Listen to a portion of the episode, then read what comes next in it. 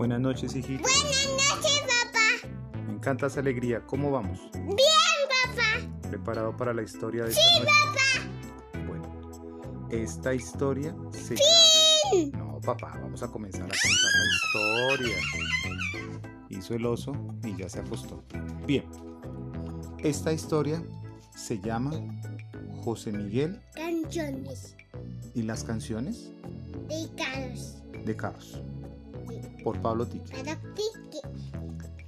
De un tiempo para acá, José Miguel le gusta ver unos videos en el celular. Canciones. Sí, yo sé, seguramente es muy pequeñito para estar viendo videos en el celular, pero a ratos el papá o la mamá le dejamos ver videos. Canciones.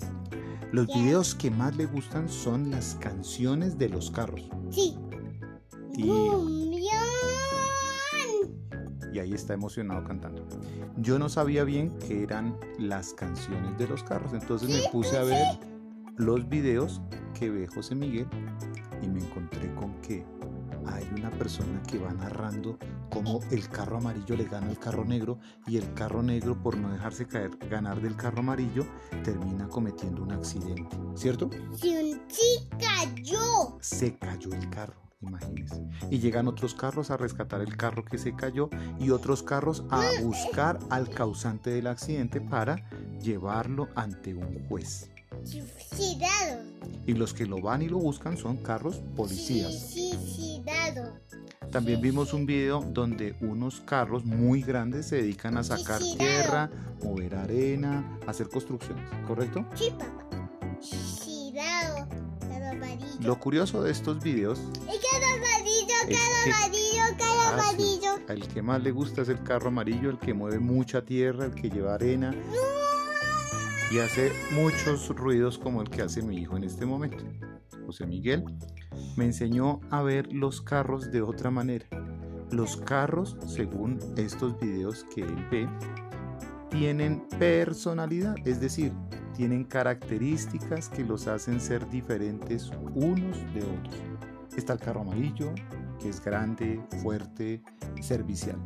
Está el, está carro azul, que es súper rápido, es muy ágil, es veloz. Todo lo que tenga que ver con rapidez o con velocidad, el carro azul lo es. Pero es también imprudente y por momentos se le olvida que tiene que seguir las instrucciones. También está el carro negro o el carro de los policías, el carro que llama al orden, el carro que establece las reglas, el carro que felicita o que regaña. Una vía, papá.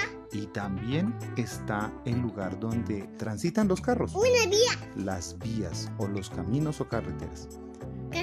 Esta historia es interesante porque, sin querer queriendo, esos carros le enseñan a mi hijo que en la vida hay personas que se encargan de darnos las instrucciones, de darnos las pautas o el orden. Otras que son súper serviciales, súper generosas. Y otras que hay que llamarles la atención porque no hacen lo que tienen que hacer. Ojalá la vida sea como la de los carros. Al final, todos papá, comparten la carretera y todos se cuidan entre sí, unos a otros, mía, con sí. mucho amor. Fin. Fin.